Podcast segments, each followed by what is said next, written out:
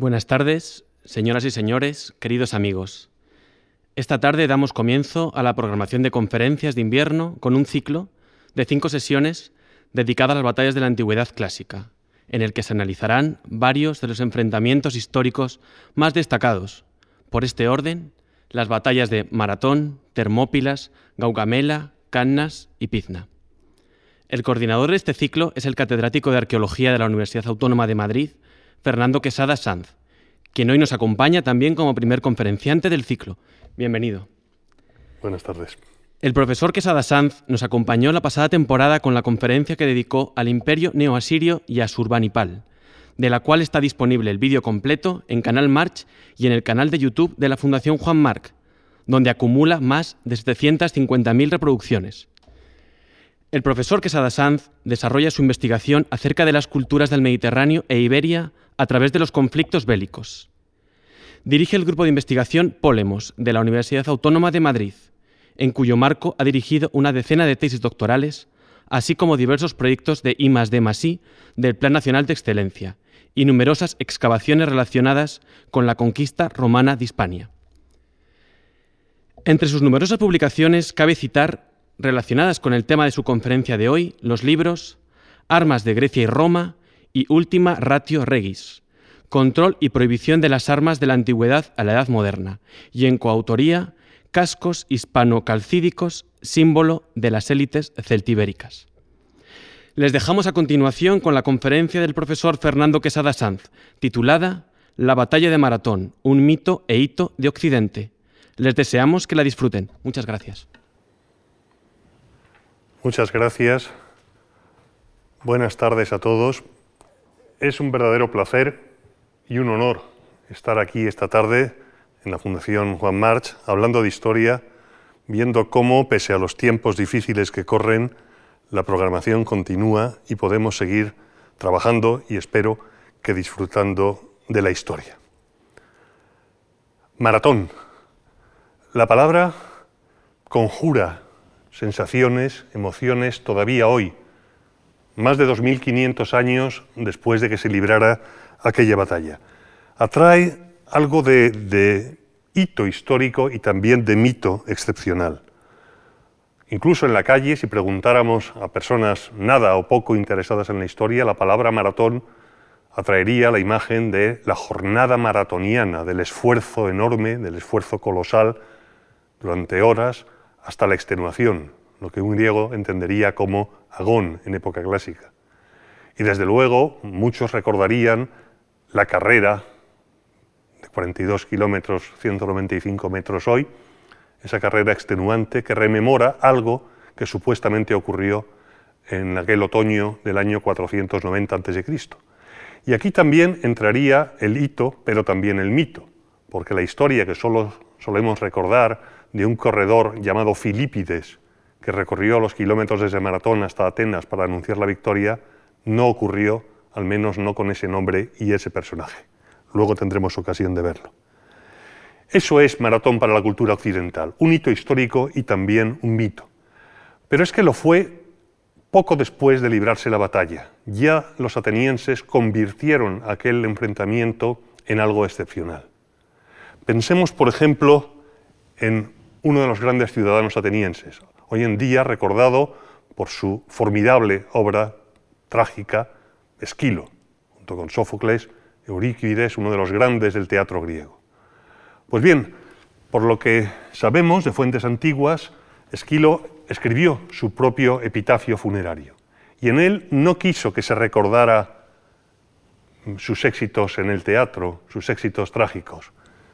El epitafio decía, este sepulcro alberga en la fértil Gela el cadáver de Esquilo, hijo de Euforión, ateniense. De su eximio valor hablar podrían, pues lo saben bien, el campo sagrado de Maratón y los medas, los persas de largos cabellos. Es decir, este personaje consideraba más importante haber formado parte de las filas de la falange ateniense en la batalla de Maratón que cualquier otra cosa de su vida.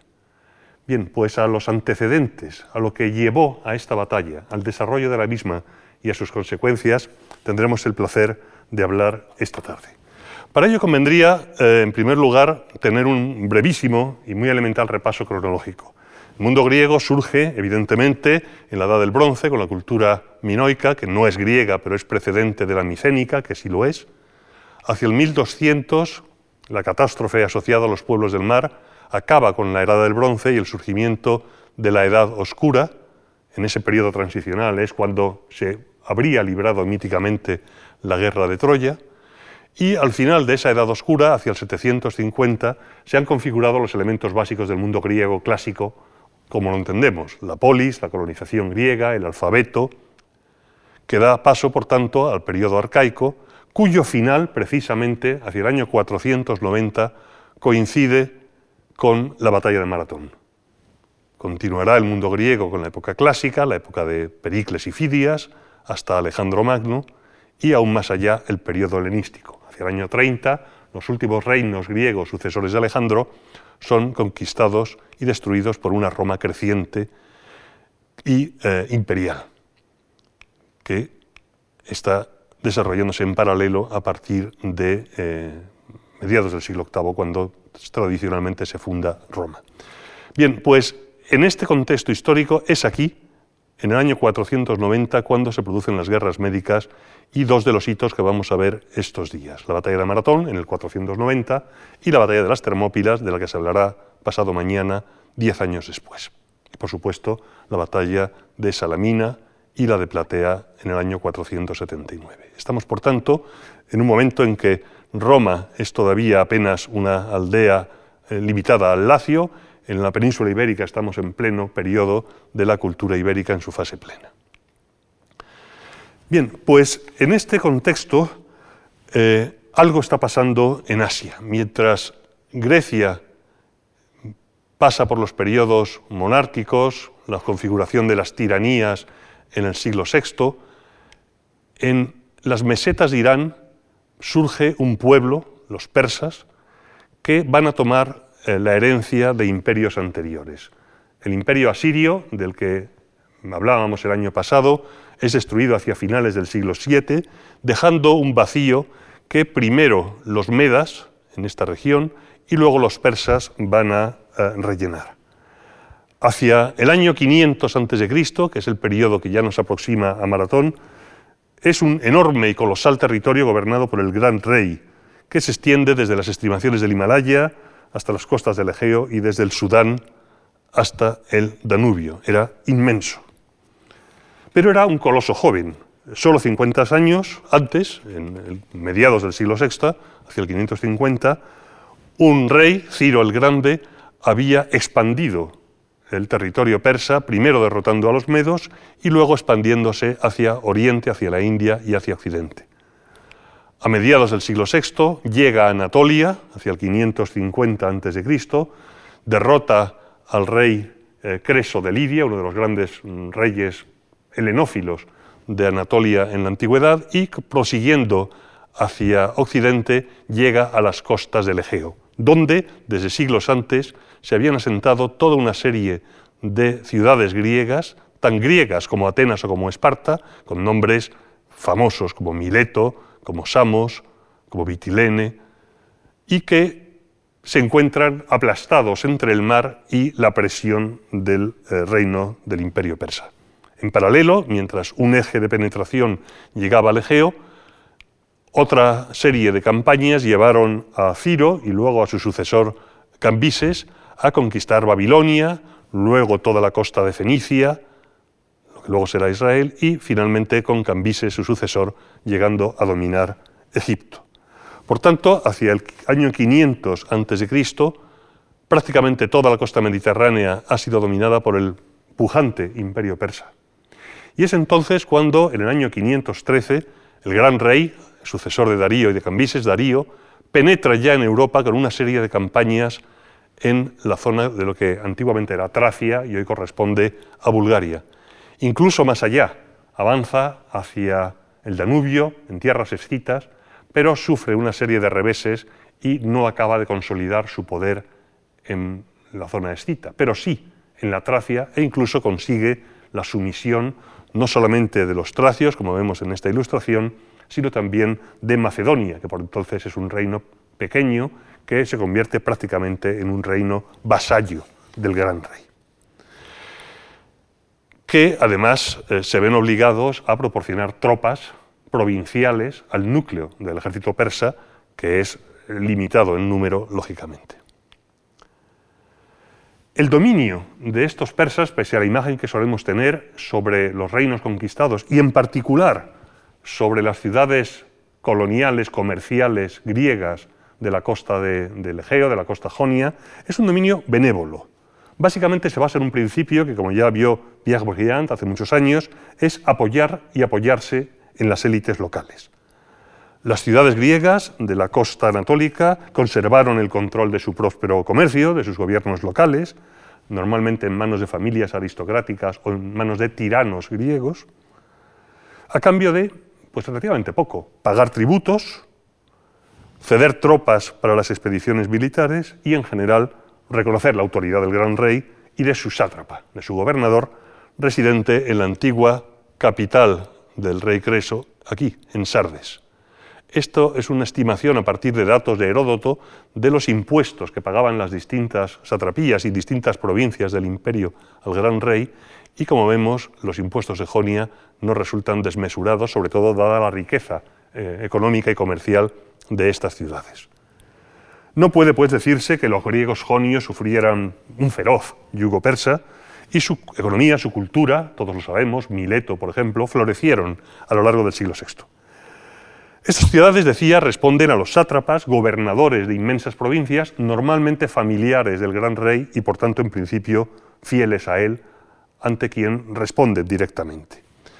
El eh, gran rey eh, Darío ordena la construcción de una ruta, una gran calzada que une Sardes, su capital más occidental, con la capital imperial de Susa, una ruta larguísima que eh, a lo largo de los 1.700 kilómetros eh, servía de eje de comunicación rapidísimo para la posta imperial y para mantener al gran rey al tanto de los acontecimientos en todo su imperio.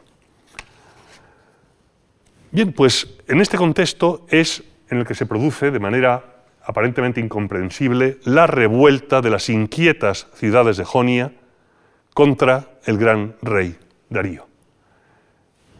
En el año 499 se producen una serie de acontecimientos ligados a la peculiar personalidad de uno de estos tiranos o tiranuelos griegos, el, Aristógaros, Aristágoras de, Mileto, quien eh, lía de alguna manera al sátrapa de Sardes para que le ayude a conquistar la isla de Naxos, la expedición greco-persa contra otros griegos fracasa, griegos pro-persas ya luchan contra otros griegos, como sucedería luego durante varios siglos, y ante el fracaso de su intentona, y temiendo quizá Aristágoras que los persas le exigieran responsabilidades, pues eh, Aristágoras no se le ocurre otra cosa que cambiar de actitud, dejó la tiranía de Mileto a cambio de ser nombrado general y sublevó eh, a toda Jonia contra, contra, los persas. Llama la atención, de hecho, que le, siguieran. Y así, durante unos años, eh, toda la, la Jonia, desde el año 499 al 493 se incendió y llevó a los acontecimientos que desembocarían en la llanura de, Maratón. La primera acción importante de la revuelta fue terrestre. Los sublevados marcharon por tierra, por sorpresa, contra la capital de la satrapía, la incendiaron, aunque no lograron conquistar la ciudadela. Artafernes, el sátrafa y hermano del rey, se refugió en ella y eh, los griegos regresaron a la costa de su expedición, donde fueron derrotados en Éfeso. La rebelión, por supuesto, no podía ser de otra forma, fue aplastada, pero llevó cierto tiempo y cierto esfuerzo a los, persas. Pero desde el punto de vista persa, lo inadmisible era, en primer lugar, que esta revuelta contra un dominio benévolo era en la práctica un ataque a la estabilidad del universo, a la estabilidad del cosmos que garantizaba el gran rey y en particular era particularmente inadmisible que fueran dos ciudades griegas del otro lado del mar, vamos a, sí, vamos a mantenerlo aquí, eh, las diminutas Atenas y Eretria, que se decidieran a, apoyar con tropas la, rebelión. Otras ciudades griegas habían sido mucho más inteligentes, renunciando en participar en el ataque al imperio. Es particularmente curiosa la anécdota que cuenta eh, Heródoto eh, cuando Aristágoras, el tirano de Mileto, fue a pedir ayuda a Esparta, habló con el rey espartano Cleómenes y nos dice eh, Heródoto, Cleómenes, el rey espartano, le preguntó a Aristágoras cuántos días de camino había desde el mar de Jonia, es decir, desde Mileto, hasta la corte del rey, por aquí abajo. Y Aristágoras en aquel instante cometió un error, pues cuando no debía decir la verdad si realmente quería atraer a los espartanos a Asia, resulta que respondió que habría tres meses de camino. Claro, los espartanos, acostumbrados a campañas en el Peloponeso, a pocos días o a una semana de marcha, la idea de tener que alejarse tres meses de marcha desde la costa les daba una idea de la inmensidad y, por tanto, del poder del imperio persa. Los espartanos no se comprometieron, al contrario de lo que sí hicieron estas dos ciudades, Eretria, Eubea, y Atenas, que mandaron una expedición de apenas 20 barcos para ayudar la eh, expedición contra, contra Sardes. Claro, debe recordarse que, en Atenas se había producido en estos mismos años una transformación política clave, sería trascendental. El último representante de la tiranía ateniense, Hipias, hijo de, Pisístrato, eh, se refugió en la corte persa y colaboró con ellos para la batalla de Maratón. En Atenas, Clístenes había puesto en marcha un primer sistema, todavía primitivo, democrático, en el que el concepto de súbdito era definitivamente sustituido por el de ciudadano, un concepto radicalmente ajeno al sistema persa, donde cualquier hombre es súbdito del gran rey. Esta transformación llenó de orgullo a los ciudadanos atenienses, pero mm, resultaba incomprensible, incluso seriamente subversiva e infecciosa desde el punto de vista persa. Por tanto, los atenienses ya en este momento se consideraban enemistados con Persia, porque el sátrapa Artafernes apoyaba la reinstauración en el gobierno del tirano Hipias y eh, esto justificó que los atenienses enviaran un pequeño cuerpo expedicionario de 20 trirremes, 20 barcos con unos 4.000 hombres hasta Jonia. Menos claro es por qué Eretria se unió también con un contingente aún menor de 5 trirremes, unos 1.000 hombres. Bueno, pues el propio Heródoto nos dice que estas naves, este envío de tropas, fue un germen de calamidades tanto para griegos como para bárbaros. En todo caso, después del ataque a Sardes eh, y la derrota en Éfeso, los atenienses y los eretrios regresaron rápidamente a su patria, se debieron, cuenta, se debieron dar cuenta de que la rebelión no tenía futuro y no volvieron a participar eh, militarmente. Pero esto Darío no lo podía olvidar de ninguna de las maneras. Una anécdota quizá apócrifa dice que Darío se hacía recordar todos los días por un esclavo que, comillas, recordara a los atenienses, que no perdonara este insulto que había sido participar en una revuelta contra su poder. Supuestamente, según Heródoto, nada sabía de Atenas hasta la toma de Sardes, lo cual es improbable, puesto que había acogido en su corte, o al menos en la corte de su hermano Artafernes, eh, a Hipias. Por tanto, los persas no podían olvidar esta ofensa, unos súbditos se habían rebelado contra su legítimo rey y una potencia extranjera menor, Atenas, otra menor aún, Eretria, les había apoyado desde el punto de vista persa sin otra justificación que su soberbia creciente. Por tanto, una represalia adecuada era necesaria si el rey no quería perder prestigio y poder entre los griegos de la, de la Jonia. Pero lo importante en todo caso era por ahora aplastar a los sublevados y en pocos años, en cinco o seis años, eh, la rebelión a su debido tiempo fue triturada y la ciudad instigadora, Mileto, aquí tenemos una parte de los restos de ya de época grecorromana, eh, Mileto fue abandonada incluso por los aliados jonios, fue incendiada y sus habitantes deportados. Un castigo justo desde el punto de vista persa. Así pues, recién aplastada la respuesta, en el año 493, al año siguiente, Darío envió a su yerno, Mardonio, en una primera expedición, eh, pero no directamente contra, contra Atenas o Eretria, sino hacia el norte, hacia la recién dominada Tracia, hacia la recién convertida en vasalla Macedonia, para eh, reforzar su poder y evitar posibles problemas desde el norte, la expedición no tuvo mucho éxito porque una tormenta eh, destruyó su flota de apoyo aquí junto al monte Athos, en estas zonas que son peligrosísimas aguas para los barcos de, madera, y la expedición en parte fue eh, frustrada, aunque no, no del todo.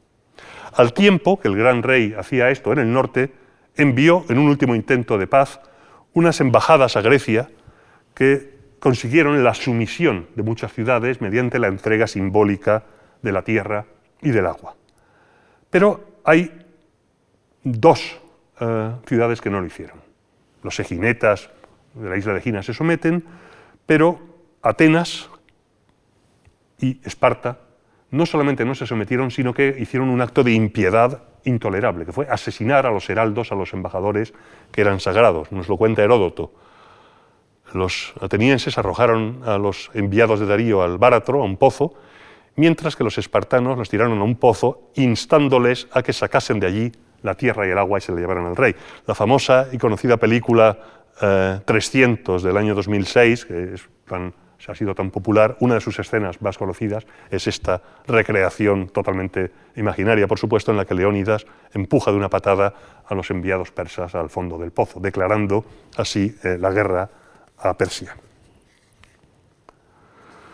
Ante esto ya el gran rey no tenía más remedio que castigar a las dos ciudades y se encargó de ello para una expedición que recorrería el Egeo hasta llegar primero a Eretria y luego a Atenas, a Artafernes, hijo del otro Artafernes y sobrino, por tanto, del gran rey, al mando del ejército, y al almirante Datis, que dirigiría la flota. ¿Cuál fue la ruta y cuál fue el objetivo de esta expedición de, castigo? Lo veremos enseguida. Pero antes conviene hacer una pequeña pausa para explicar qué adversarios se iban a enfrentar en esta, en esta campaña. Pese a la imagen que solemos tener del ejército persa como una horda de esclavos guiados por el látigo, que es la imagen que los griegos quisieron vender, de esclavos guiados por el miedo, lo cierto es que el ejército persa era un ejército mucho más complejo, mucho más estructurado, mucho más eficaz en muchos sentidos, mucho más capaz que cualquier ejército griego.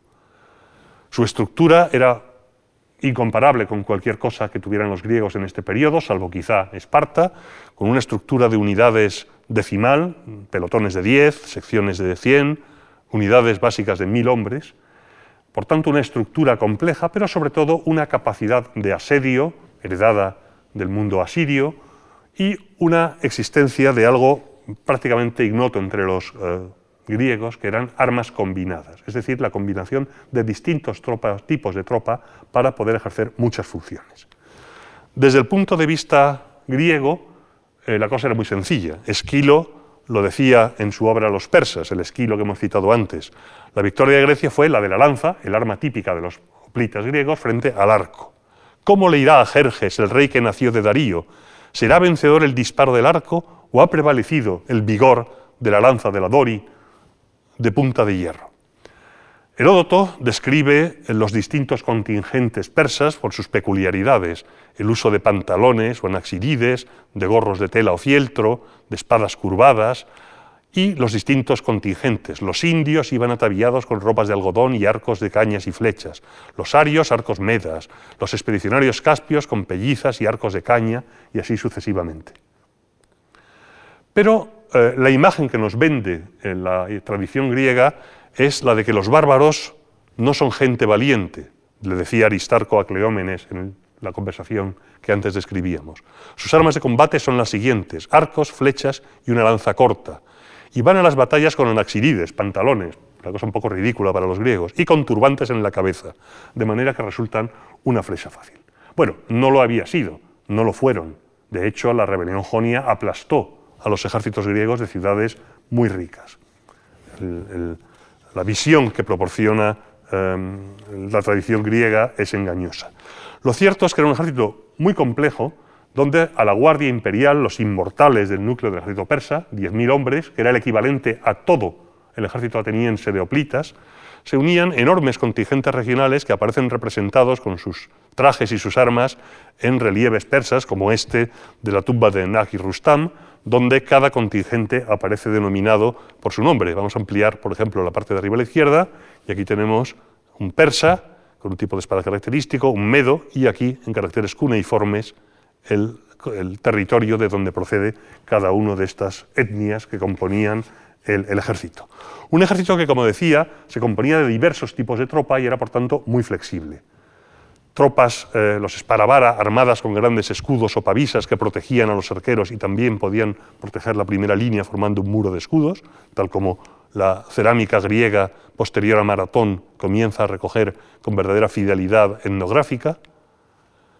Arqueros de numerosas nacionalidades, este es un Bactrio, de Bactria, del oriente al servicio de Persia. Había diversas nacionalidades que se armaban con el potente arco compuesto, que era el principal activo quizá de la infantería persa, a menudo protegidos delante por esparavara, por portadores de grandes escudos en el campo de batalla.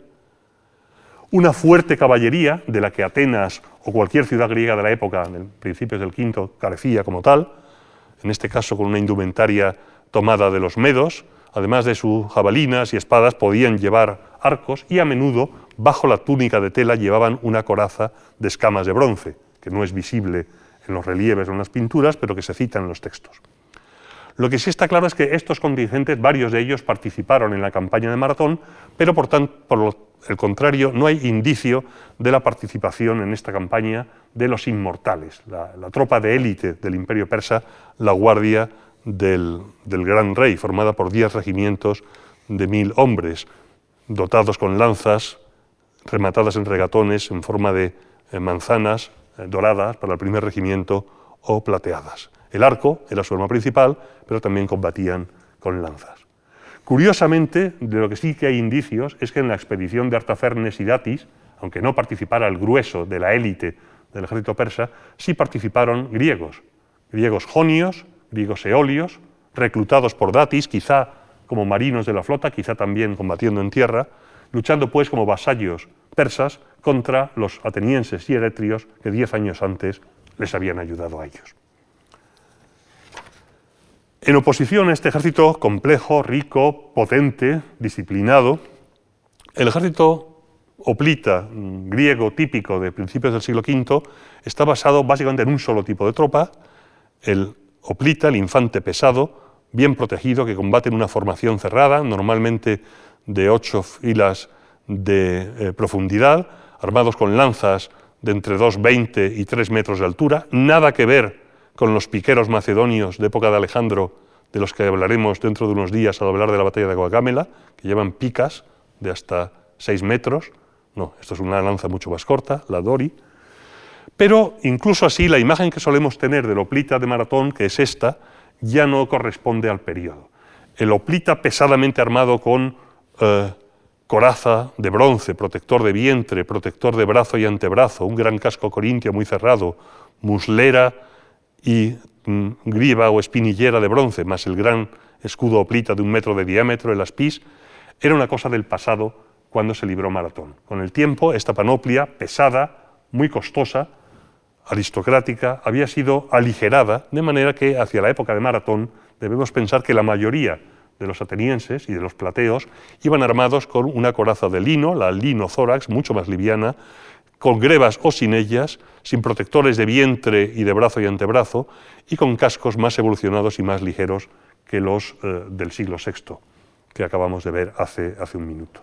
Este es el combatiente característico del mundo ateniense a principios del siglo V, en época de Maratón, y desde luego su carga, su avance frontal, formando un muro de escudos y de caras de bronce, inhumanas debido a la forma cerrada de los cascos o de la mayoría de los cascos del periodo, debía ser verdaderamente aterradora, como se muestra en esta bastante fiable reconstrucción de un grupo de reconstrucción histórica que se llama Acena Prómajos, eh, que tiene su sede en, España.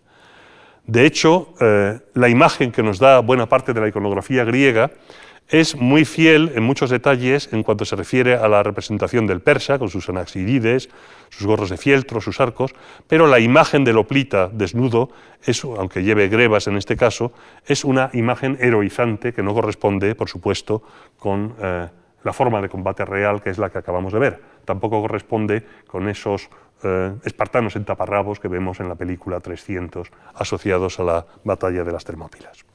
La etnicidad en la cerámica griega, en la iconografía griega, está muy ligada, y eso es una discusión muy larga, a problemas de simbolismo y problemas eh, iconográficos. Pero una cosa de la que no se suele hablar es que en la batalla de Maratón, aparte de los 10.000, 11.000 quizá oplitas, atenienses y plateos, combatieron también infantes ligeros, quizá otros 10.000, según eh, algunos estudios, a mi juicio, muy plausibles, armados con eh, escudos ligeros, con jabalinas, sin cascos, sin armadura, pero que podían lanzar jabalinas, proyectiles y hostigar a las fuerzas enemigas. Lo dice Pausanias. Hay una tumba de atenienses en la llanura y sobre ella estelas con los nombres de los que murieron por tribus, es decir, de acuerdo a su tribu, y otra tumba para los plateos y para los esclavos, pues por primera vez lucharon entonces esclavos, que luego fueron liberados. De hecho, en otro lugar, también Pausanias comenta que eh, en el año 146 a.C., mucho después, un general griego dejó en libertad a esclavos imitando la decisión de Milfíades, el estratego ateniense, y los atenienses antes de la batalla de Maratón. Es decir, eh, parece que efectivamente combatieron tropas ligeras que en la narración de Heródoto no figuran para nada, porque lógicamente son esclavos, luego liberados, pero eh, que detraen del tono épico de la narración. De hecho, algo parecido pasó en la batalla de Platea, 11 años después, y según Heródoto, había mm, un número eh, de tropas ligeras tomadas de estos bagajeros, de estos calones que llevaban eh, las armas y eh, los alimentos y las mantas de sus señores, pues estos se convertían en combatientes ligeros en el momento de la batalla y en Platea se nos dice expresamente por parte de Heródoto que este número de bagajeros reconvertidos en tropas ligeras era equivalente al de Oplitas. Por tanto, si en Maratón había 10.000 oplitas, pudo haber hasta 10.000 bagajeros. En conclusión, pues, eh, la imagen que tenemos del ejército persa como inevitablemente conducido a la derrota ante los oplitas atenienses no es tan, tan eh, cierta ni es tan eh, segura. Lo que mandó Darío fue una fuerza expedicionaria anfibia, no fue un gran ejército, aunque sí desde el punto de vista persa en la época, pero no desde el punto de vista de la capacidad persa. Eh, Heródoto habla de 600 triremes, cada uno de ellos tripulado por unas 200 personas, la mayoría 140 remeros. No sabemos, y es posible que sí, si esta fuerza, aunque no queda claro, pero es posible que incluya los transportes de tropas. Los triremes pueden llevar 20, 30 soldados, pero no son transportes. Eh, Heródoto no nos da datos sobre eh, las fuentes persas, luego textos posteriores del siglo de época imperial romana hablan de 200.000, de 600.000 soldados, lo cual es absurdo. Todos los estudios modernos calculan una fuerza de en torno a 18 a 26.000 infantes, probablemente en torno a 25.000 quizá, y una fuerza de entre 1.000 y 3.000 jinetes, que son citados expresamente por, por Heródoto. En el otro lado, las fuerzas griegas, al mando de varios generales que se turnaban por días en el mando, lo cual es una forma bastante eh, amateur de ejercer un mando militar, ¿verdad?, en campaña, eh, aparecen citados, no eh, los dice Heródoto, pero sí Cornelio Nepote, Pausanias, Plutarco, hablan de 9.000 atenienses, Justino habla de 10.000 y 1.000 soldados de platea, lo cual es bastante consistente con lo que sabemos sobre la capacidad demográfica de Atenas en este periodo. Unos 10.000 oplitas hubieran supuesto quizá un 30, un 25 o 35% de la población masculina adulta, para un total de unas 300 y pico mil personas en el Ática en este, en este momento, y eh, esa proporción es mm, bastante habitual en esfuerzos importantes militares por eh, sociedades antiguas. Por otra parte, eh, esta cifra de 10.000 atenienses se compara bastante bien con los 8.000 que lucharon en Platea 11 años después y los 1.000 plateos con los 600 que también lucharon en la batalla de Platea del año 479. Es decir, que las cifras son consistentes. Por tanto, si había 10 11.000 oplitas y otros 8 10.000 infantes ligeros, estamos hablando de un ejército de unos 18 20.000 griegos contra unos 25 30.000 persas, como mucho. No es, por tanto, la imagen que solemos tener de un pequeño núcleo griego contra unas enormes hordas persas. Bien, y con esto podemos regresar a los hechos y a los acontecimientos que se dieron en Maratón en aquel otoño del año 490. Aparentemente hay muchas fuentes, no podemos entrar aquí en un análisis detallado. Quienes puedan tener acceso a la grabación podrán luego estudiar esta tabla. La única narración detallada de la batalla es la que nos proporciona Heródoto eh, unas décadas después de la acción. Esquilo, que combatió en la batalla da apenas alguna referencia suelta, y luego de época mm, del siglo V, del siglo IV, Aristófanes, Lisias, Isócrates, Platón, nos dan algunas informaciones sueltas, útiles, pero no una narración de la batalla. Y el resto de nuestras fuentes, Justino, Plinio, Plutarco, Pausanias, son ya de época republicana, romana, del siglo I a.C., es decir, 400, 500, 600 años después de los acontecimientos, hasta llegar a Pausanias, que nos proporciona en su periégesis, en su descripción de Grecia, una gran cantidad de datos interesantes. La última fuente que nos va a interesar y que citaremos es la Suda, que es un léxico bizantino que tiene su interés por lo que enseguida veremos. No podemos así hacer un análisis detallado de fuentes, porque nos llevaría horas, pero sí que todas ellas nos dan una, en conjunto una visión engañosamente clara de lo que fue la, batalla. La primera fase de la campaña es una campaña marítima, una expedición naval, eh, Datis, conduciendo los triremes y eh, los transportes de tropas, recorre las islas Cícladas, vamos a retroceder, y eh, hace una serie de escarmientos en Naxos, en cambio salva el santuario de Delos, toma rehenes en Andros y en Tenos, y por fin llega a Eubea y comienza por el castigo a la primera de las dos ciudades ofensoras de 10 años antes, de 13 años antes, contra el gran rey. Y la flota combinada desembarcó en Eretria, la destruyó, la incendió, por tanto vengando la ofensa de 10 o 15 años antes, y los supervivientes fueron eventualmente deportados a miles de kilómetros a eh, Babilonia.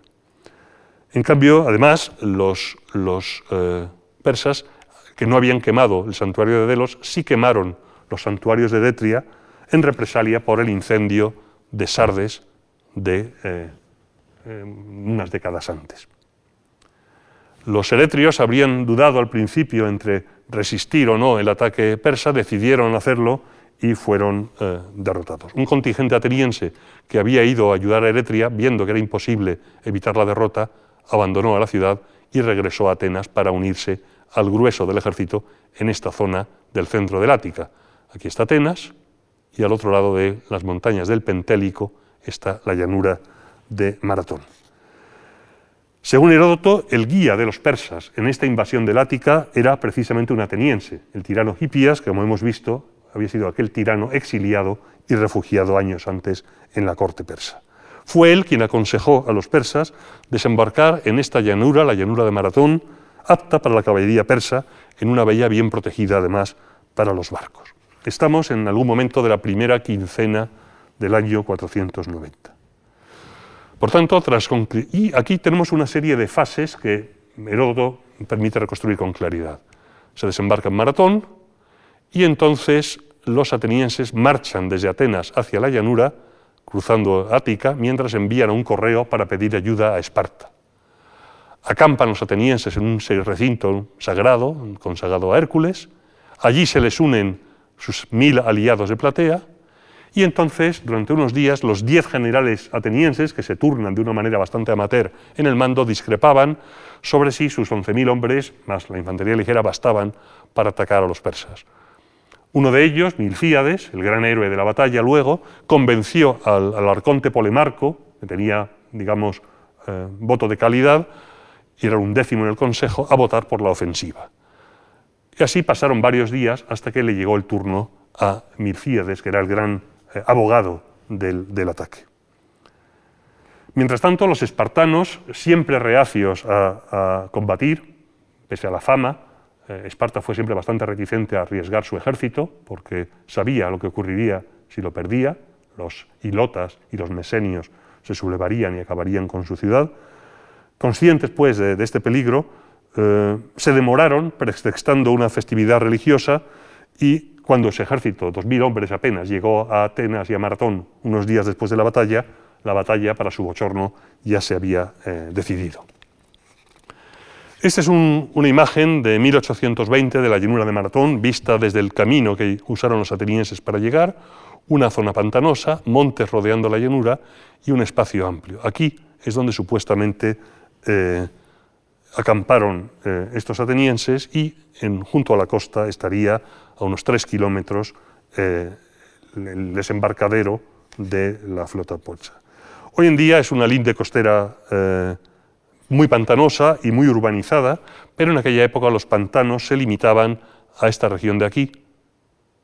Hoy en día es difícil o imposible reconocer el campo de batalla, hay aeródromos, instalaciones deportivas, mucha urbanización, pero hay al menos tres monumentos, el llamado túmulo de los atenienses, donde se supone que están enterrados los caídos en la batalla de Atenas, el supuesto túmulo de los plateos, menos seguro, y la ubicación de un trofeo, un monumento que los atenienses erigieron para conmemorar su victoria en el punto donde supuestamente se colapsó la línea de defensa persa y donde se produjo la desbandada hacia los barcos, hacia la playa, para huir. Este triángulo es lo que nos da una idea del área donde se libraría eh, la batalla. No lo parecería, pero en realidad la batalla de Maratón es una de las peor conocidas y de las más problemáticas batallas famosas de la, de la antigüedad. Porque aunque el relato parece claro, tiene tantas ambigüedades que se han producido incontables polémicas. Queda claro que hubo unos días de indecisión, que ambos ejércitos acamparon cerca, junto a la costa, en esta llanura, los persas por aquí, hostigando eh, a los atenienses, sea como fuere, cuando Calímaco es convencido y Milcíades decide hacer el ataque, se formó la falange. Y, en una medida probablemente inusual, esta sería, luego veremos que no es así, la supuesta posición del ejército griego, debilitó su centro a cargo de las tribus eh, Leóntida y Antioquea, dándole una profundidad de solamente cuatro hombres en lugar de los ocho habituales, para poder extender más la línea y hacerla tan larga como la línea persa y, por tanto, evitar que la infantería pesada, la infantería oplita, ateniense y platea fuera eh, cercada. El problema es que, de este modo, la línea central ateniense iba a ser más débil y se iba a enfrentar contra lo mejor del ejército persa, que formaba precisamente en el centro de su línea. Veremos cómo esto estuvo a punto de costarle la derrota a los eh, atenienses. Así que el ejército forma, el arconte Polemarco, Calímaco, lleva el lugar de honor en el ala derecha, la falange se ordena por tribus, es decir, por familias, tíos, primos, hermanos, vecinos, agrupados en la línea de batalla, los plateos están en el ala izquierda y el apaño que hace Milcíades eh, hace que el frente griego sea similar al persa, aunque de menor profundidad de lo habitual. Esta es una vista aérea de cómo pudo ser la batalla, con la falange persa, perdón, la falange ateniense chocando con la más desordenada línea persa, el campamento persa aquí, y posiblemente barcos en esta zona de la marisma y sobre todo en esta parte de la, playa. Una excelente reconstrucción, luego veremos la problemática de la, de la misma. Y esto es lo que nos dice Heródoto que pasó. Los griegos cargaron a la carrera, con toda su panoplia, sus escudos, sus cascos, recorriendo, según Heródoto explícitamente, no menos de ocho estadios. Esos son entre en torno a 1500 metros, dependiendo del tamaño del estadio, unos 200 metros arriba o abajo según la ciudad. Estos, los persas, consideraban locos a unos enemigos que les atacaban sin contar arqueros ni con caballería. El combate, dice Heródoto, fue prolongado, fue duro, no hubo una desbandada inmediata persa. De hecho, en el centro de la línea, y esto es incomprensible, dice Heródoto, que los persas y sus súbditos sacas rompieron la delgada línea ateniense, persiguiendo a los griegos tierra adentro, lo cual eh, habría supuesto el final de la batalla probablemente. Pero en cambio, en los dos flancos, atenienses y plateos derrotaron a los persas. Permitiendo huir a los derrotados, de las alas, los, flancos griegos, derecho e izquierdo, se cerraron sobre el centro y derrotaron al centro persa, que hasta entonces era vencedor. Los persas se desbandaron, huyeron hacia sus naves, perseguidos por los griegos que intentaron quemarlas o apoderarse de ellas. En el combate, dice Heródoto, murieron 192 atenienses, entre ellos un polemarco, el polemarco, eh, del que ya hemos hablado, eh, o un estratego, un general, y mm, Cinégiro, un hermano de Esquilo, precisamente, quien perdió la mano cuando, al, aferrarse a la alborda de un barco persa, la regala, eh, un persa le cortó la mano con el hacha. Los griegos solamente pudieron capturar siete de las naves, de las 600, lo cual resulta raro, y los muertos persas frente a 192 atenienses, no se sabe los caídos plateos, fueron 6.400, lo cual en una batalla, en una persecución, entra dentro de lo probable. Ahora bien, dentro de este cuadro aparentemente lógico y sencillo, hay varios problemas que en el fondo son irresolubles con los datos que tenemos. La carga ateniense en primer lugar. Se lanzaron a la carrera contra los bárbaros, por cierto que la distancia que separaba ambos ejércitos no era inferior a ocho estadios, entre 1420 y 1500 metros, cargados con un equipo que, aunque no era tan pesado como el que había sido en el siglo VI, sí podía subir de los 15 a 20 kilos, además llevando grebas, llevando un escudo incomodísimo de portar corriendo de casi un metro de diámetro, una lanza de dos metros y medio, la mayoría de los militares con experiencia desde el siglo XIX, historiadores, insisten en que una carrera seguida de 1500 metros, seguida luego durante media hora, una hora, dos horas de un combate cuerpo a cuerpo, es un imposible físico. Estudios experimentales modernos, a cambio de Donlan, a cambio de, de Thompson, lo han validado, considerando que la distancia máxima de una carrera con el equipo Plita no pudo ser superior a 200 metros. Pensemos, sí, que eran los atenienses gente dura, acostumbrada al trabajo del campo, fuerte, membruda, pero también consideremos que en la falange ateniense formaban parte desde adolescentes de 18 años hasta cincuentones. Era una milicia que no entrenaba normalmente y que acostumbrada a caminar y al trabajo duro, eh, es difícil que cargue manteniendo la formación y la cohesión de la línea durante 1500 metros, sobre todo porque es innecesario, porque un arco persa no tiene ni remotamente la décima parte de alcance eficaz de esa distancia. Los estudios experimentales y todo lo que sabemos indican que 150, eh, 100 metros sí es una distancia de tiro eficaz para que los arcos persas pudieran herir a un porcentaje de los griegos, protegidos por sus corazas y sus escudos. A más de esta distancia es gastar flechas.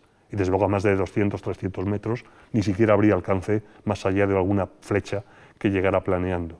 Por tanto, todo indica que eh, lo que se produciría sería un avance controlado, regular, a buen paso, rematado, eso sí, quizá en los 100 o 150 últimos metros, por una carrera, pero la, distancia que se propone, a juicio de, desde luego a mi juicio y a la mayoría de los investigadores, es un imposible físico, sobre todo si va seguida de una batalla cuerpo a cuerpo, de una formación.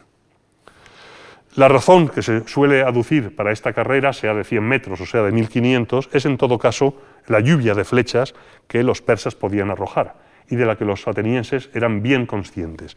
Este lécito, este vaso de perfume ateniense de la época de Maratón, muestra precisamente quizá una escena de esta batalla y predominan en, la iconografía sobre todo las flechas, los arqueros y las flechas en vuelo cayendo en todas direcciones, mientras Loplita carga a llegar al cuerpo a cuerpo y evitar esa tortura de esta lluvia de, proyectiles. Fueron los atenienses, dice Heródoto, los primeros que arcometieron al enemigo a la carrera y los primeros que se atrevieron a fijar su indumentaria, perdón, su mirada en la indumentaria meda, ya que hasta aquel momento solo oír el nombre de los persas, de los medos, causaba pavor entre los griegos. Y esto, esta victoria es la que les proporcionó su inmenso, entre comillas, venirse arriba a los griegos atenienses a los atenienses eh, como consecuencia de la, de la batalla. En todo caso, que los persas arrojaron gran cantidad de flechas está bien documentado arqueológicamente en la zona de los túbulos funerarios, que antes he mostrado, es el probable centro de gravedad de la montaña, donde se han encontrado cientos, desde el siglo XIX y antes, de puntas de flecha de tipo persa, de bronce. En todo caso, una vez en contacto, el superior armamento individual de los hoplitas, para el cuerpo a cuerpo, les daría ventaja como ya hemos visto en el texto de Esquilo que citábamos antes. Uno de los, otro de los problemas de, la narración de Heródoto es eh, cuando nos dice que eh, se rompió el centro eh, ateniense por completo. Dice, la victoria correspondía a los bárbaros en el centro, quienes tras romper la formación de los atenienses se lanzaron a su persecución tierra adentro. Es decir, da la sensación de que el centro ateniense está en plena huida y la línea ha sido perforada. Pero luego dice, en las alas triunfaron atenienses y plateos y al verse vencedores convergieron las alas para luchar los que habían roto en el centro. Eh, resulta difícil entender las dos partes del texto. Da la sensación de que probablemente o el centro griego no se había hundido por completo y no estaba en desbandada, porque entonces las alas eh, ateniense y platea no habrían podido converger como una tenaza sobre el flanco o la retaguardia de los persas eh, vencedores. Y además en una batalla normalmente si el centro de una línea se hunde, es el bando que primero se hunde el que eh, acaba siendo derrotado. En todo caso, de nuevo, no es posible dar una solución verdadera, incontrovertible a esta cuestión, que viene siendo discutida desde siempre. Desde luego, desde el comienzo, desde el final de la batalla, empezaron a, surgir anécdotas constantes sobre las cosas que habían ocurrido y las hazañas de los distintos combatientes eh, atenienses. Al desbandarse los persas, eh, algunos mm, eh, atenienses que luchaban en primera línea, como el Polemarco, murieron en batalla. Dice Heródoto que pereció con valeroso arrojo, pero Plutarco nos recuerda siglos después, quizá apócrifo, quizá no, quizá utiliza otra fuente perdida, fue atravesado por tal número de lanzas persas que incluso muerto permanecía erguido, clavado al, suelo, como muestra esta eh, reconstrucción. Desde luego, una elevada proporción de mandos atenienses cayó en combate, lo hemos visto hace un momento, el Polemarco, otro general, incluso personajes ilustres, como Cinégiro. Esta reconstrucción muestra el momento del asalto a los, a los barcos, raro que cayeran solamente siete, ¿verdad? si el ejército persa estaba en plena desbandada, de cientos, solo siete, y aquí vemos a Cinégiro cómo se aferra a la borda intentando impedir que los persas eh, salgan remando, y un persa que le va a cortar las, manos. Y esta escena, para que vean ustedes cómo se hacen estas, estas escenas de la editorial Despertaferro, que me la ha cedido amablemente, estas escenas no se inventan. Esto está basado directamente en un sarcófago romano del siglo II que narra la batalla de Maratón. Aquí tenemos la popa del barco, aquí tenemos al persa con el hacha levantada y aquí a Cinégiro aferrado a la borda a punto de perder mano y eh, antebrazo. Es decir, son reconstrucciones que se basan en documentación lo más próxima posible a la realidad eh, arqueológica. En todo caso, el desequilibrio de bajas que proporciona Heródoto, 192 contra 6.400, puede parecer exagerado, pero no es del todo eh, increíble. Otro problema, y uno de los que más ríos de tinta ha hecho correr, es el problema de la caballería. Sabemos que los persas habían desembarcado, habían transportado en torno a mil, quizás hasta tres mil jinetes, que la caballería era la principal fuerza persa, que precisamente se había elegido la llanura de Maratón porque era un lugar adecuado para el desembarco de jinetes.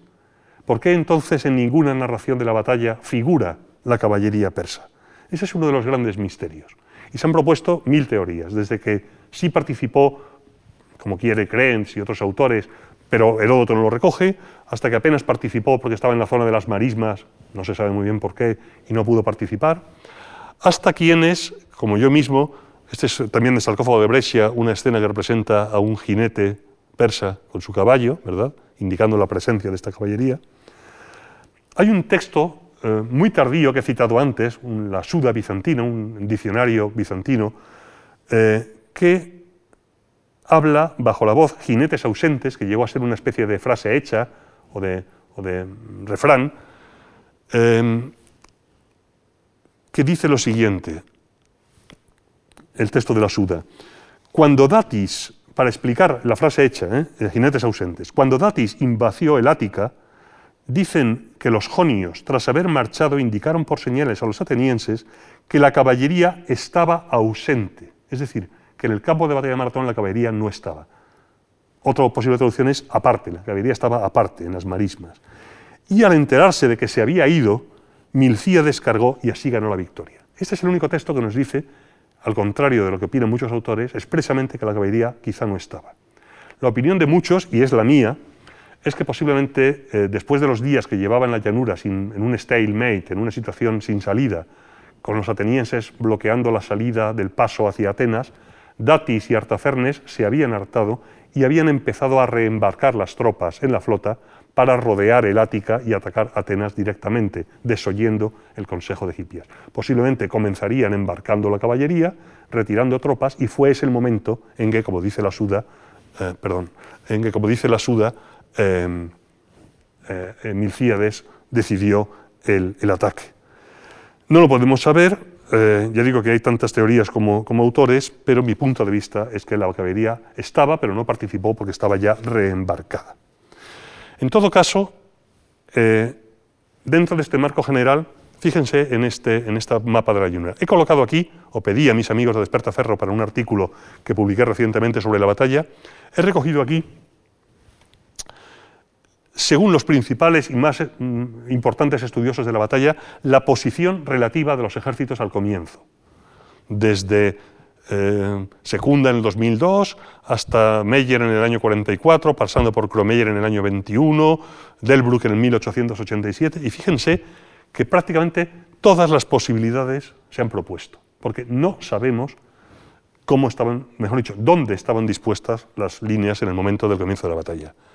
Perpendiculares a la costa, junto al campamento griego, junto al túmulo de Maratón, más allá, justo en el lugar donde luego se erigió el túmulo, perdón, la columna funeraria, la columna heroica, paralelos a la costa, y entonces la flota persa tenía que estar aquí en lugar de aquí, no lo sabemos. Por eso eh, hay una decena de versiones sobre la ubicación de Maratón. Y cuando se nos presentan en libros, en páginas web, planos tan bonitos como este, son pura y simplemente especulativos, invenciones. No sabemos, más que por probabilidades, cómo pudieron desplegarse las tropas y lo cierto es que, según el especialista que mm, se escoja, pues prácticamente cualquier posibilidad es factible, porque todas ellas tienen algún punto de apoyo en la narración de Heródoto o en los datos arqueológicos del túmulo de Maratón o del monumento heroico donde supuestamente los persas se eh, desbandaron.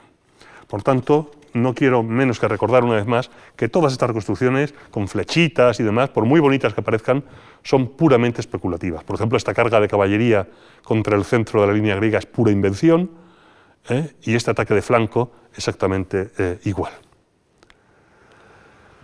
Y aquí llega el último y mayor problema del resultado de esta gran victoria ateniense y platea, la extrañísima actuación de los vencidos.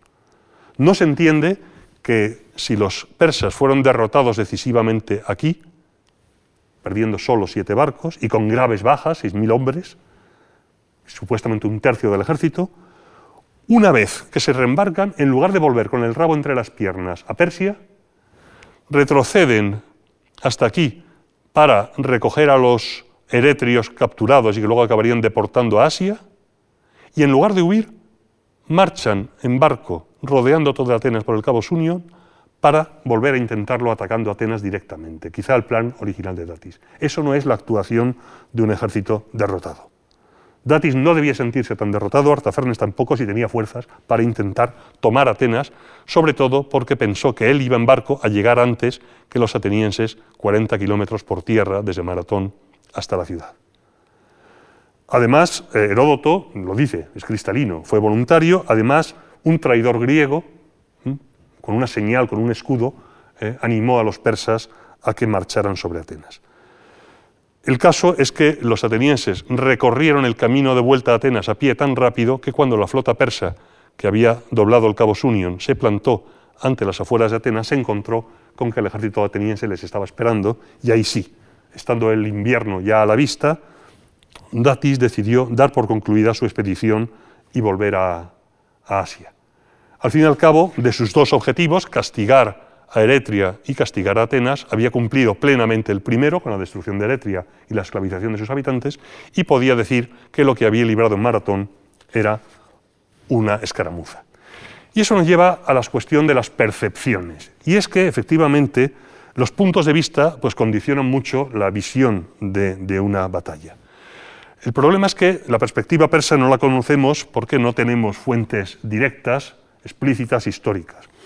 Aunque tenemos una curiosa perspectiva persa en dos autores eh, novelistas y poetas modernos que no quiero librarme de citar. Muchos de ustedes conocerán la gran creación, la novela de Gore Vidal, eh, alusiva al imperio persa. Y ahí, creación, eh, dice Gore Vidal algo que posiblemente es lo que ocurrió en la corte persa. Hasta el día de hoy los atenienses consideran la batalla de Maratón como la mayor victoria militar en la historia de las guerras. Exageran como de costumbre. Y no sé si conocen ustedes a este personaje, Robert Graves.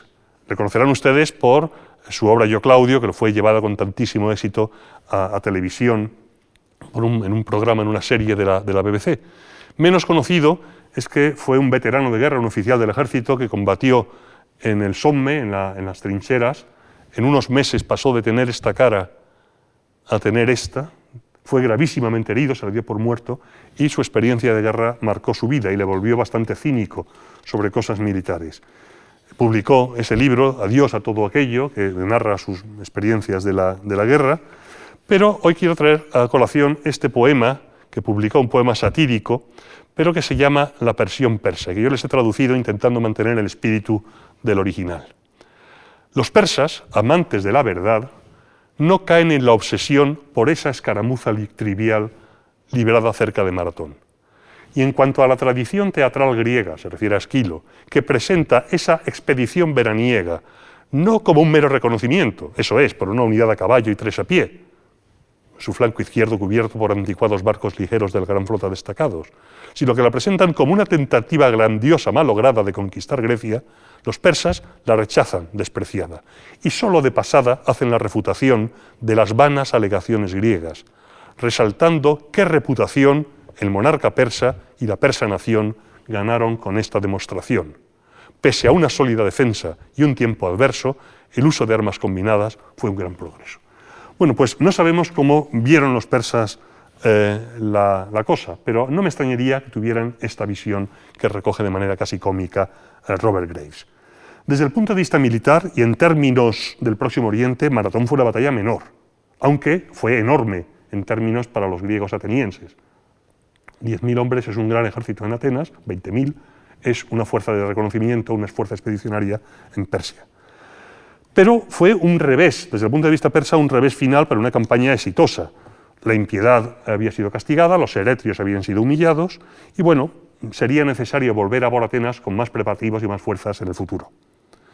Tampoco sacaron de Maratón los persas la impresión de que la falange griega fuera superior a su ejército, mucho más equilibrado, porque de hecho los persas habían derrotado antes a ejércitos griegos armados de forma similar y debieron considerar Maratón como un fracaso parcial por no tener la caballería disponible, más que como un indicio de eh, inferioridad. Otra cosa fue la percepción ateniense. Como en la batalla de Inglaterra, Churchill, ¿verdad? Los pocos habían derrotado a los muchos, lo dicen las fuentes, la abortación platea siempre es ninguneada, fue una victoria ateniense, y esa percepción sí que sería decisiva para algo posterior, y es la resistencia griega contra una gran campaña griega que fue la de Termópila, Salamina y Platea diez años después. Para los atenienses, Baratón fue una enorme victoria en términos militares y sobre todo en términos morales. Este enocoe es posterior, es un vaso griego de 30 años después, alusivo a otra batalla, una victoria ateniense en Eurimiedonte, por tanto no corresponde a Maratón, y en ella vemos a un ateniense que, con el pene erecto en la mano, se acerca a un persa que está en pompa, con una eh, inscripción que dice soy Eurimiedonte, quizá una personificación de la batalla, y me ofrezco en pompa, es decir, es una alusión sexual, una referencia eh, mm, a la humillación del persa. Quizá fue un poco la, visión ateniense después de la batalla de, Maratón. De hecho, tan orgullosos estaban que eh, los atenienses enterraron a sus caídos no en Atenas, en el Demosion Sema, en el cementerio oficial ateniense, sino en, al modo homérico, al modo heroico, en un túmulo en el gran, el propio campo de batalla, en contra, ya digo, de la costumbre de repatriar los cadáveres. Y a partir de entonces, Atenas convirtió eh, Maratón en una gigantesca eh, mm, propaganda del poderío de Atenas. Hasta décadas después, la propia Acrópolis ateniense y el propio Partenón, el templo de Atenianique, la eh, Atenea eh, aquí, la Atenea Partenos, el propio Partenón con sus metopas alusivas a victorias en Asia, la Heliopersis, contra los bárbaros, la centauromaquia, contra el mundo asiático oriental, la amazonomaquia, la gigantomaquia, es metafóricamente un canto a la victoria sobre los persas en general y de los atenienses sobre los persas en Maratón en, particular. El, monumento impulsado por Pericles eh, fue un monumento al liderazgo eh, ateniense, moral, militar, nacido en Maratón y luego prolongado durante eh, las guerras médicas y luego durante la terrible guerra civil que fue la guerra del Peloponeso. Pero ¿cuál fue la visión de otros griegos de esta misma batalla? Pues quizá no todos estaban de acuerdo con la pompa y circunstancia que le dieron los atenienses.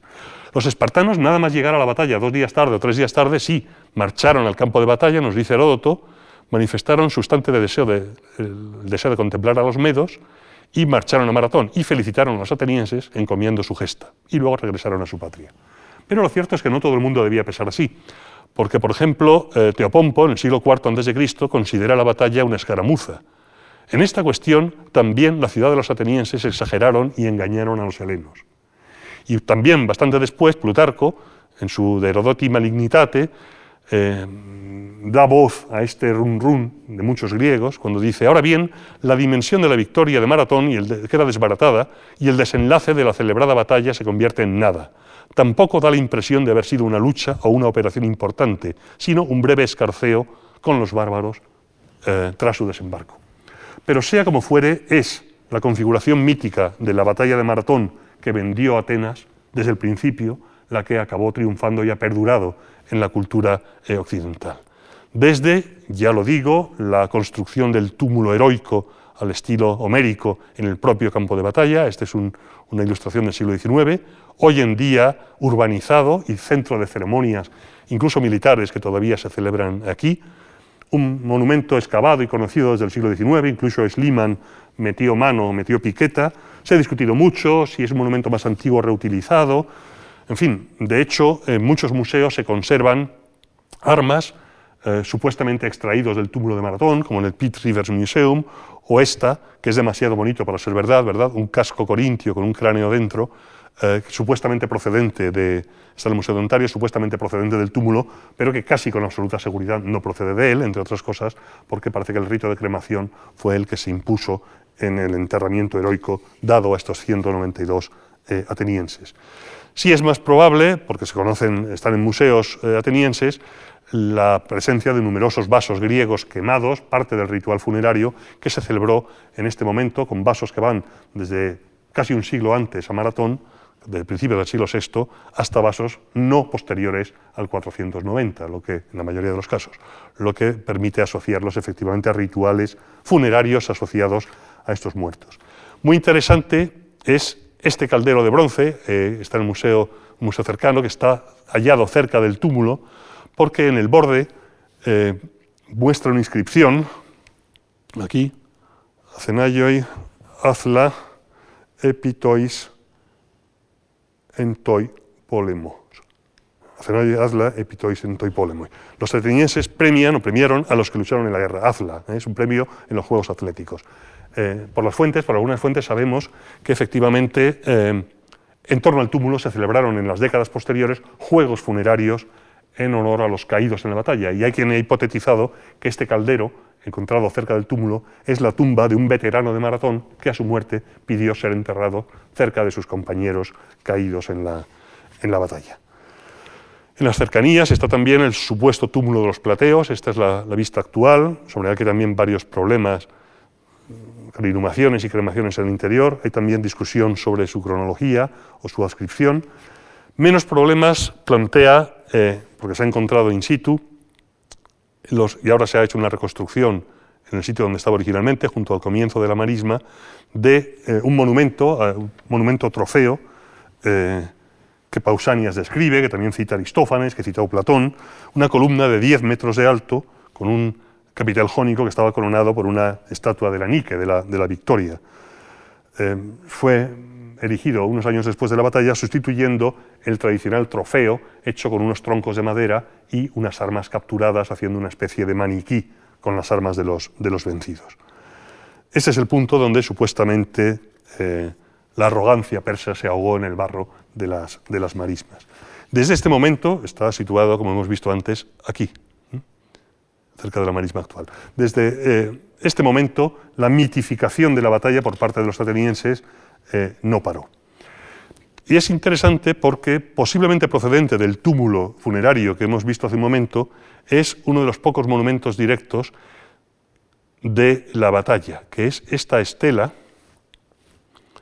quizá una de las estelas que mira esta Atenea pensativa conservada en el Museo de la Acrópolis, una estela con los nombres de caídos en la batalla. Aquí tenemos algunos de ellos, procedentes de eh, la batalla de Maratón. Esto se encontró en una villa romana, la villa de Herodes Ático, que era un riquísimo romano de época imperial, que era originario de Maratón y que posiblemente hizo trasladar del campo de batalla uno de los fragmentos de la vieja, del viejo monumento que eh, muestra eh, una lista parcial de fallecidos. La lista tiene 21 nombres, debía haber tenido 28 en cada, en cada tabla y corresponde a la tribu Erectis, que fue la que ocupaba la línea, el extremo derecho de la línea ateniense, el extremo victorioso. Hay un nombre por cada línea, colocados las letras contrapeadas como si fueran ladrillos en un muro. Aquí tenemos algunos de los, de los eh, nombres. Y eh, como si fuera una, falange oplita, con los, los, hombres alineados en los huecos del de delante. Y un texto, un epigrama en la parte superior. La fama que brillando llega a los confines de la tierra conocerá el valor de estos hombres, cómo murieron luchando contra los persas y cómo coronaron a Atenas y al mito, enfrentando unos pocos a muchos, lo cual ya hemos visto que probablemente no es tan, tan claro. Hay monumentos individuales y monumentos colectivos. El, Soros, el túmulo era un monumento colectivo, pero en la Acrópolis de Atenas, eh, sus eh, amigos y herederos erigieron al polemarco caído en batalla, Calímaco, una gran columna, muy fragmentaria hoy, con un texto alusivo a sus hazañas en la batalla, coronado por una estatua de Iris, ¿eh? la mensajera de los dioses, que llevaba las noticias de la, de la victoria. Y por supuesto la, extensión de esto fue a todo el mundo griego.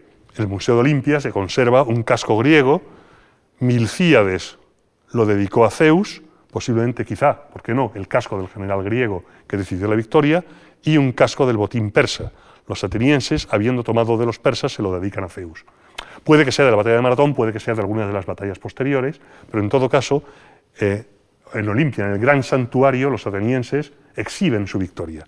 Y exactamente lo mismo hicieron en el otro gran santuario panhelénico, en Delfos, donde nos dice Tucídides que a la entrada del santuario, en el comienzo de la vía sacra, de la cuesta, había un monumento construido con el diezmo de la batalla de Maratón, del botín, con la estatua de Atenea y de Milcíades, y luego al llegar a media cuesta, donde gira la vía sacra para subir hacia el templo, se, nos dice eh, Pausanias, edificó el tesoro de los atenienses, eh, construido con el botín de los derrotados en, Maratón. Lo que pasa es que hay muchos arqueólogos que piensan que este monumento es anterior a Maratón y que quizá Pausanias confundió esto con la plataforma donde está el templo, el templete, el tesoro, donde sí, ven aquí la M, M, Ma, Ra, ¿eh? Maraz, es una plataforma donde se colocaban los eh, armas capturadas como botín los persas. Al pie del quizá anterior tesoro de los atenienses, decorado con la amazonomaquia, que es una forma metafórica de aludir a la victoria. Por tanto, en el propio campo de batalla, en Olimpia, en Delfos, la batalla se conmemoraba una y otra vez.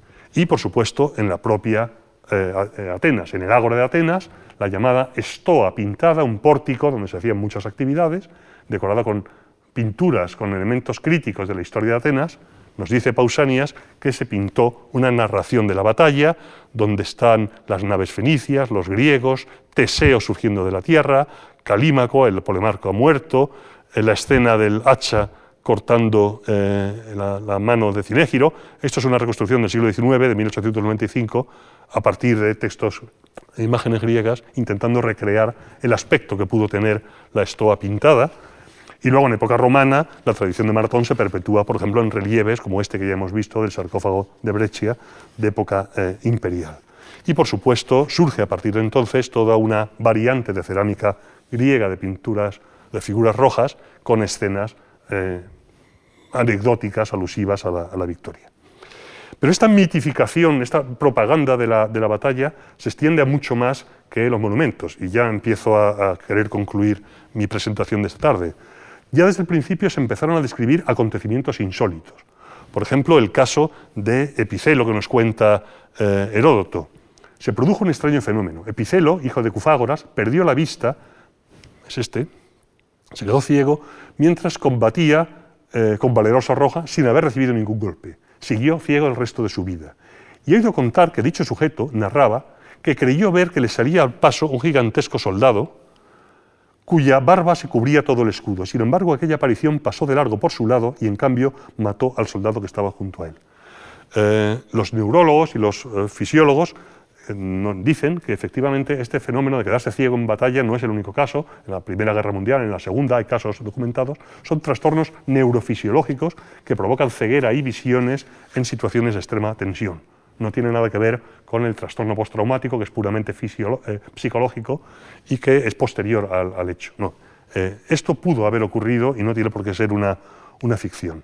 Otra cosa es la manía ateniense inmediata a la batalla de que héroes y dioses participaron en ella al lado de los, de los atenienses. Esto es una ampliación de la escena de la Estoa Pécile Plutarco habla de que los atenienses vieron al héroe Teseo, uno de los fundadores del Ática, cargando al frente de los griegos.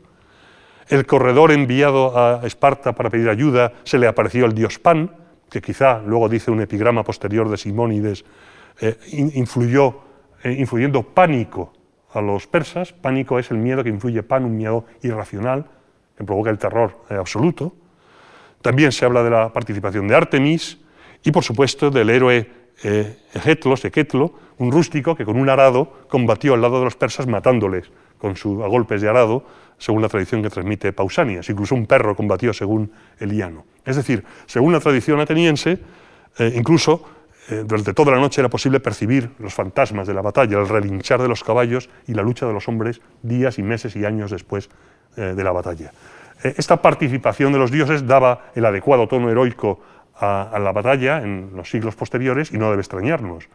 Eh, la aparición de Santiago Matamoros en la semimítica batalla de Clavijo en 844 después de Cristo, o la aparición de la cruz, o incluso el propio pastorcillo que guió al ejército cristiano y que luego se identificó con San Isidro, todos conocemos la historia, muestra que la participación de la divinidad en lo que se concibe como una cruzada o como una lucha decisiva eh, no es eh, cosa de la antigüedad ni una eh, rareza.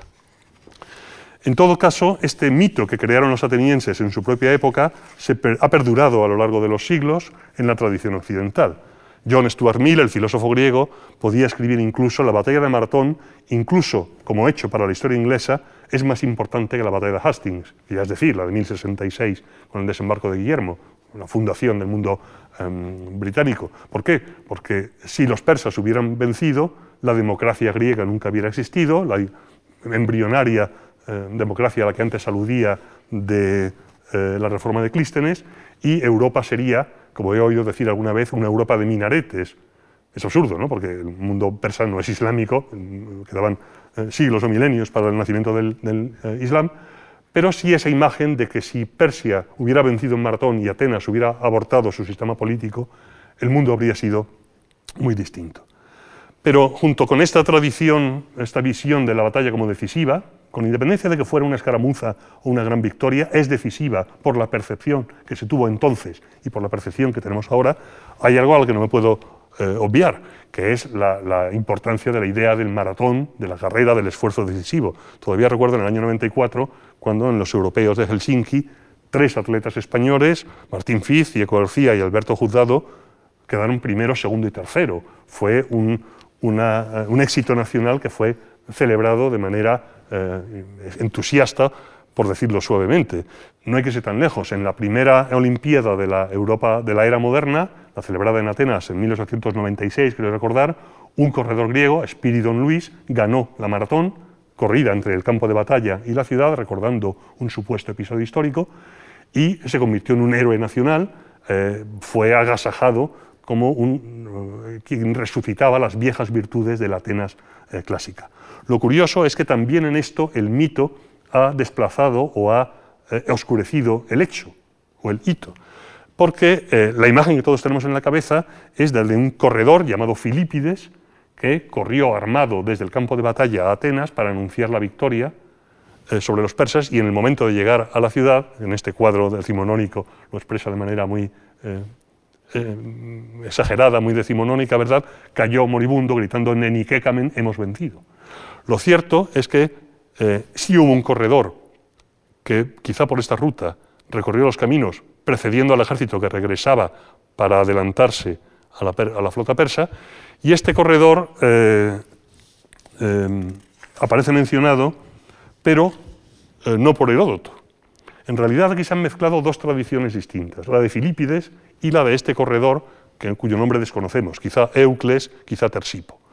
Una cosa es el Filipides histórico que narra Heródoto, que fue mandado, un correo a pie, afamado por su resistencia, que fue enviado a Esparta a pedir ayuda, recorriendo estos 225 kilómetros, esto sí es una hazaña, y al que se le apareció, según la tradición, el dios Pan, antes de la batalla. Y otra cosa es una tradición posterior, de un tal Eucles, según Plutarco, Tersipo, según otros, que habría luchado en Maratón y que sí, según Plutarco, en época imperial romana, es decir, escribiendo en el siglo eh, final del primero, comienzo del segundo después de Cristo, habría corrido y habría muerto por el esfuerzo. Esta narración es histórica casi con absoluta seguridad, esta es dudosa. Lo que pasa es que con el tiempo se han mezclado las dos tradiciones y se ha unido el nombre del primero, Filipides, con el corredor de la segunda. Y así ha surgido la historia de Filipides, el corredor que marchó a Atenas y que nunca existió eh, como tal o con tal eh, nombre. En todo caso, eh, analizar el resultado inmediato de, Maratón es obvio. Los, los, persas no podían conseguir este, este, golpe menor, pero golpe a su prestigio, esta nariz sangrante, de manera que hubo que preparar una segunda expedición. En los años siguientes Darío tuvo sublevaciones en Egipto, problemas graves, y no pudo volver. Y tuvo que esperarse 10 años a que su hijo Jerjes eh, decidiera volver, y esta vez sí, más en serio, en lo que conocemos como la Segunda Guerra Médica. De muy diferente escala, de muy diferentes objetivos, con un ejército de tierra mucho mayor que venía por tierra, una flota inmensa que le apoyaba por mar, y que comenzó con una victoria persa en las Termópilas, de la que Eduardo Sánchez Moreno nos hablará pasado mañana, eh, una victoria persa mitificada tanto o más que la de Maratón hasta el punto de, que mucha gente piensa que fue una suerte de victoria griega, que no lo fue, fue una derrota aplastante. Los griegos fueron derrotados, los persas pasaron, llegaron a Atenas, destruyeron Acrópolis de Atenas, saquearon la ciudad, es decir, vengaron lo que no habían conseguido hacer en Maratón, pero a los pocos días fueron derrotados en la batalla naval de Salamina. El ataque fue frenado en seco, todavía hoy los griegos conmemoran Salamina, se ha construido en un espléndido ejercicio de arqueología experimental una trireme griega del tipo de las que combatió en Salamina en el año 480 a.C., y aquí la vemos navegando, forma parte de la Armada griega, es un barco eh, que forma parte de la Armada griega, como el Victory de Nelson forma todavía parte de la Armada británica, pasando revista a una fragata, la fragata Salamis, la fragata Salamina de la Armada helénica. Salamina y la Olimpia se cruzan pasado y presente, en la configuración de la tradición militar histórica em, griega eh, actual.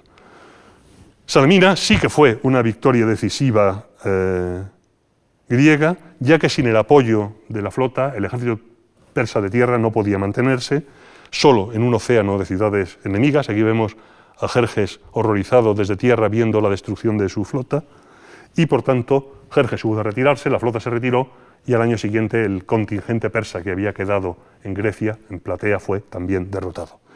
Pero incluso así, y desde la perspectiva del gran rey, la expedición eh, de, Salamina podía incluso presentarse como un cierto éxito.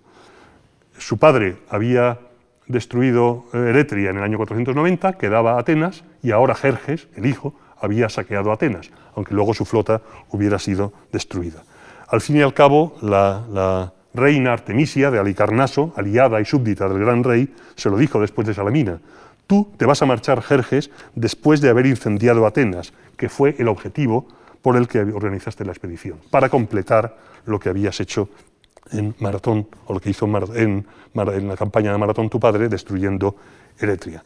Evidentemente las cosas no son tan sencillas como pretendía la hábil Artemisia, el grueso del ejército persa se retiró, la flota también, quedó en Grecia un ejército más pequeño bajo el mando del yerno del gran rey, pero al año siguiente fue derrotado eh, y destruido en la batalla de, Platea. En ese sentido fue esta la gran batalla decisiva de la Segunda Guerra Médica al destruir el ejército griego, perdón, el ejército persa en tierra y eliminar la amenaza sobre el terreno. Pero tampoco puede negarse que sin el ejemplo de Maratón de 11 años antes, quizá la unidad de los griegos que permitió la coalición victoriosa de Salamina y de Platea, pudo no haberse producido nunca. Y esa fue la gran aportación moral, política, ideológica de Maratón. Ahora, después de la Segunda Guerra Médica, después de Platea, comenzaba el turno del imperio marítimo ateniense, basado en un prestigio y en una armada que en buena parte se fraguaron en el campo de batalla de Maratón de una década antes. Muchísimas gracias.